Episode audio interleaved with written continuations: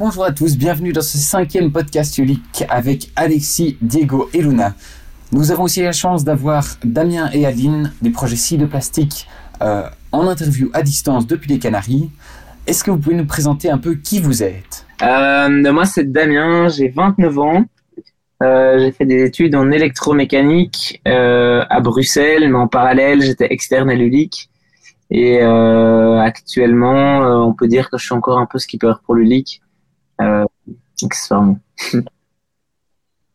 Et moi, je m'appelle Aline, j'ai 27 ans. Euh, je suis architecte, j'ai étudié à Louvain-la-Neuve. Et j'ai commencé à faire de la voile euh, il y a 4 ans et demi euh, en Bretagne avec l'ULIC. Euh, alors, euh, pour ceux qui vous connaissent pas trop, euh, donc euh, vous faites partie du projet euh, Si de plastique. Vous êtes à l'origine de ce projet.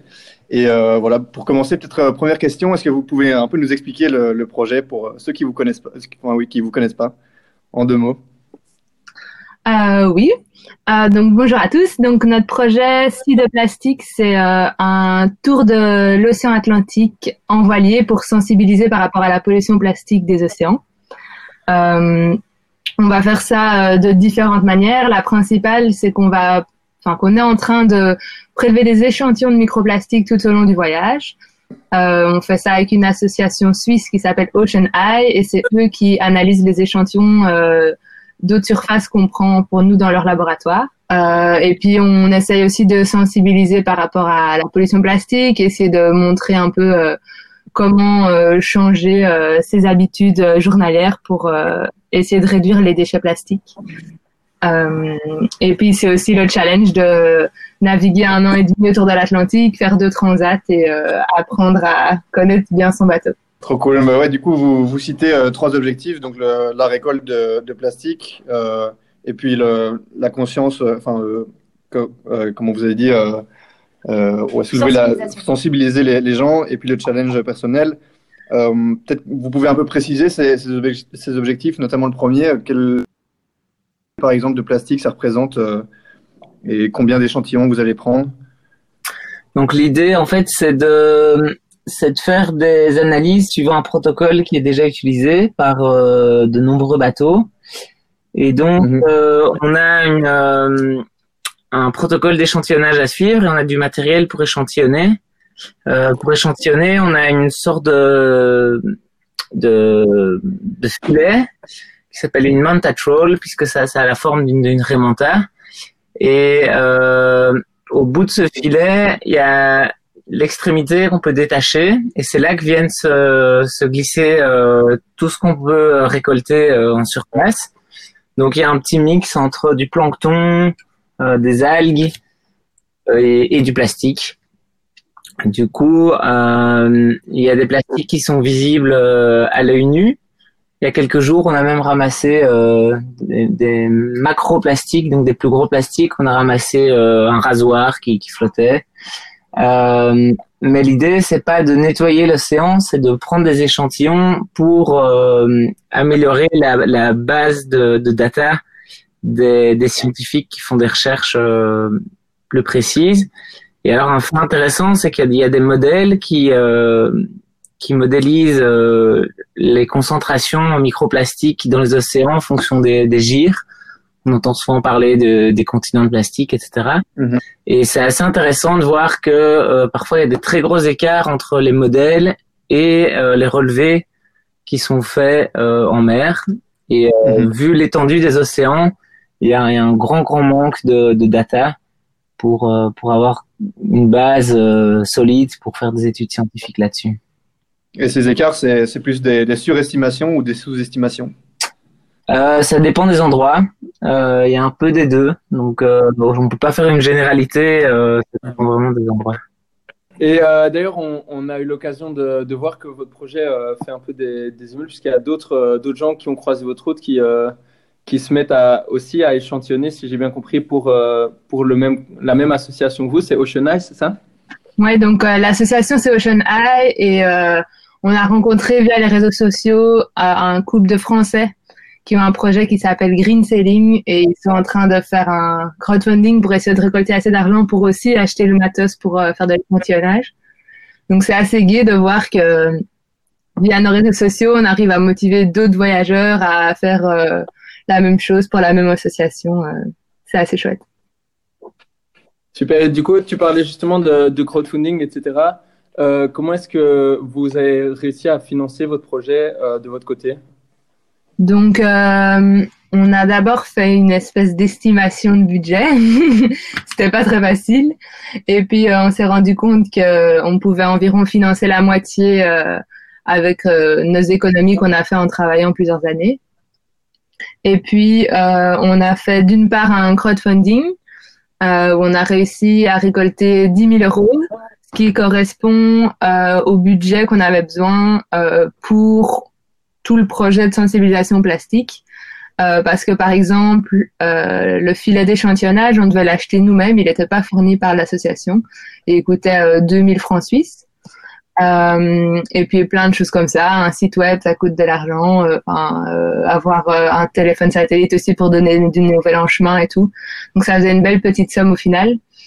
Ça, on a réussi à la récolter grâce au crowdfunding et puis on a aussi réussi à trouver des sponsors euh, dont euh, le bureau d'architecture aidé, euh, le club, plusieurs clubs Rotary, le magasin Le Compte, et puis d'autres plus petits sponsors et des sponsors techniques aussi.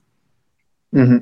donc voilà, on a eu un peu du mal à la fin parce qu'on espérait encore trouver d'autres sponsors avant le départ, mais il y a le Covid qui est arrivé et évidemment toutes les entreprises mettaient leurs priorités pour sauver leur entreprise. Donc, euh, on n'est pas parti avec tout le budget qu'on pensait, euh, mais on espère tenir comme ça et au pire, on s'arrêtera en route pour travailler un peu ou peut-être trouver des nouveaux sponsors. Et euh, par rapport à votre la création vraiment de l'idée du projet, etc. Est-ce que vous savez expliquer d'où est venue cette idée, cette envie de partir et de pouvoir faire ce projet d'échantillonnage avec Ocean Ice, etc. Bon, en fait, à la base, euh, si on est parti en bateau, c'est la faute de Lulic. Parce que euh, moi, j'étais skipper pour Lulic euh, en Bretagne. Et j'avais une amie qui a ramené ses amis. Et Aline était dans l'équipage. Et puis, de fil en aiguille, on a fait connaissance. Et, et, voilà, on a décidé de, de, se fréquenter un petit peu. Et puis, et puis comme on s'était rencontrés sur un bateau, en fait, on avait toujours eu un peu ce rêve de de partir, de voyager, euh, de quitter euh, la mer du Nord, la Bretagne et euh, les Pays-Bas, et d'aller plus loin en fait, de, de, faire vraiment un grand voyage. Et puis le projet, il est un peu mûri, on a un peu commencé à regarder pour acheter des bateaux, etc. Et puis ensuite, il y a Aline qui est partie travailler, faire du bénévolat au Kenya pendant pendant cinq mois. Et là, on s'est rendu compte qu'il y avait un peu d'autres réalités que ce qu'on connaissait en Belgique. Et qu'en fait, voyager juste pour voyager, euh, pour faire les touristes euh, pendant pendant un an et demi, en fait, ça nous suffisait pas. On avait envie de faire euh, prendre notre projet un peu utile. Et donc, euh, on s'est dit que la problématique du plastique nous préoccupait beaucoup. Et on, on a cherché un peu que faire comme action concrète et euh, c'est là qu'on a découvert Ocean Eye et on a entamé une collaboration avec eux. Et euh, le mhm. projet s'est un peu étoffé et, et, là on est aux Canaries, euh, prêt à traverser l'Atlantique. Justement, vous, vous comptez partir quand et quel, quel itinéraire plus ou moins vous prévoyez? On compte partir dans deux jours. là, pour le moment, il y a, pour ceux qui le connaissent, Pam, un ancien commodore de l'ULIC, qui est dans l'avion pour venir nous rejoindre avec son frère. Et euh, ils arrivent ce soir. Et euh, ensuite, on part en direct euh, direction Saint-Vincent-les-Grenadines. Et la traversée va prendre, on estime, environ 21, entre 21 et 23 jours. Et donc, vous traversez l'Atlantique et puis vous avez des, des, plans pour la suite? Oui. Alors, euh, ensuite, on va remonter, on aimerait bien remonter jusqu'à Montréal. Donc, il y a encore euh, 6000 mhm. kilomètres environ. Euh, et c'est surtout intéressant parce que euh, il y a encore aucun bateau pour l'association Ocean Eye qui a navigué dans ces zones-là. Donc ils ont très très peu de data et en plus normalement on va traverser une une gire de plastique Et donc, euh, ça pourrait être intéressant. Et nous, on avait bien envie d'aller au Canada. du coup, euh, du coup, ça se met bien l'un dans l'autre. Donc, on passe l'hiver euh, là aux, aux, Antilles. Et puis, au printemps, on recommencera à remonter euh, vers le nord et vers le Canada. Mais c'est l'équivalent de une deuxième transat quand même. Donc, euh, on a encore un boulot. Quoi. Ouais. Tu, tu as parlé plusieurs fois de ces gires de plastique. Euh, Peut-être tu peux un peu préciser, enfin toi, Aline, comment, comment ça se manifeste concrètement? Est-ce que c'est vraiment une soupe, comme on le voit parfois sur des photos ou dans, dans des films ou quoi? Ou bien est-ce que c'est en fait c'est juste de la mer, mais avec une concentration plus, plus importante de plastique, mais peut-être invisible euh, à l'œil nu quand on navigue Comment, comment ça se manifeste? Eh ben, En fait, il y a les deux. Euh, les, les, images qu'on voit souvent pour, pour un peu choquer sur Internet, c'est des images qui sont souvent faites en Indonésie ou, ou, des choses comme ça, où là, il y a vraiment énormément de plastique euh, qui sont rejetés. Donc, on voit souvent des bouteilles en plastique, euh, des, des, sacs poubelles qui flottent, etc. Mais euh, dans les océans, les plastiques, ils se dégradent très vite, en fait, avec euh, les vagues qui, qui, les, qui, qui les brisent et enfin l'érosion, quoi. Donc, les plastiques deviennent très, très vite des microplastiques et donc, ouais. euh, on s'imagine euh, une mer de déchets, mais en fait, non, c'est une mer normale. Mais quand on regarde de plus près, il y a vraiment une concentration très élevée de, de, tout petits morceaux de plastique qui sont entre 0,3 et 5 mm, si je dis pas de bêtises. Ouais, donc quand même visible à l'œil nu, quoi. Oui, mais quand on regarde la mer, ça se voit pas vraiment. Il faut regarder un échantillon de. Ouais. Par exemple, on a pris euh, pendant notre traversée du golfe de Gascogne, on a pris euh, un échantillon en plein milieu, donc euh, on était vraiment au milieu de l'océan, il était beau, euh, la mer était bleue, on voyait pas de terre, euh, on se dit ok la, la, vie est belle quoi. Et là on prend l'échantillon, on le ressort, et du coup il y avait presque pas de d'algues et tout ça qui flottait, donc l'échantillon était vraiment hyper pur entre guillemets, sauf qu'il y avait mmh. des dizaines et des dizaines de mini plastiques super colorés, donc on voyait vraiment déjà sans l'analyser en laboratoire mmh. que c'était du plastique quoi. Ça se voit vraiment pas même quand tu es sur le bateau à côté quoi. Vous avez un peu une idée de des conséquences sur l'écosystème marin ou sur je sais pas peut-être d'autres conséquences auxquelles on penserait pas? Euh, pourquoi est-ce que c'est si grave ce plastique au-delà du fait que bah, c'est manifestement dégueulasse mais quelles, quelles, sont les conséquences Non, c'est excellent, on adore le plastique. non, euh, en fait, le, le, plus embêtant, c'est que euh, tous les mammifères marins, en fait, ils bouffent ce plastique en pensant que c'est des planctons. Ou euh, quand c'est des sacs, par exemple des sacs en plastique, euh, les tortues font pas la différence entre un sac en plastique ou une méduse. Et mmh. du coup, ils essayent de, de les bouffer et euh, elles s'étouffent. Et donc, au final, euh, dans, dans, toutes les espèces vivantes euh, dans les, les, océans, on retrouve euh, des, des, microplastiques. Euh, parfois, il y a des, on retrouve des baleines échouées et quand, quand on fait les, les autopsies, on, on remarque qu'elles ont style 15 ou 30 kilos de plastique dans leur estomac. Et euh, en fait, ça, ça les, enfin, il faut essayer de manger beaucoup de plastique, euh, ça, ça bouche les, les intestins, ça ça, donc c'est un problème digestif et alors en plus après ça les plastiques se décomposent dans les organismes et euh, bah, c'est tous les problèmes du plastique qu'on qu connaît. Euh...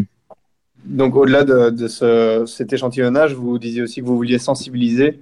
Euh, concrètement, est-ce que ça c'est peut-être après votre voyage ou bien pendant votre voyage, vous faites de la communication Enfin, comment est-ce que vous y prenez pour sensibiliser les gens?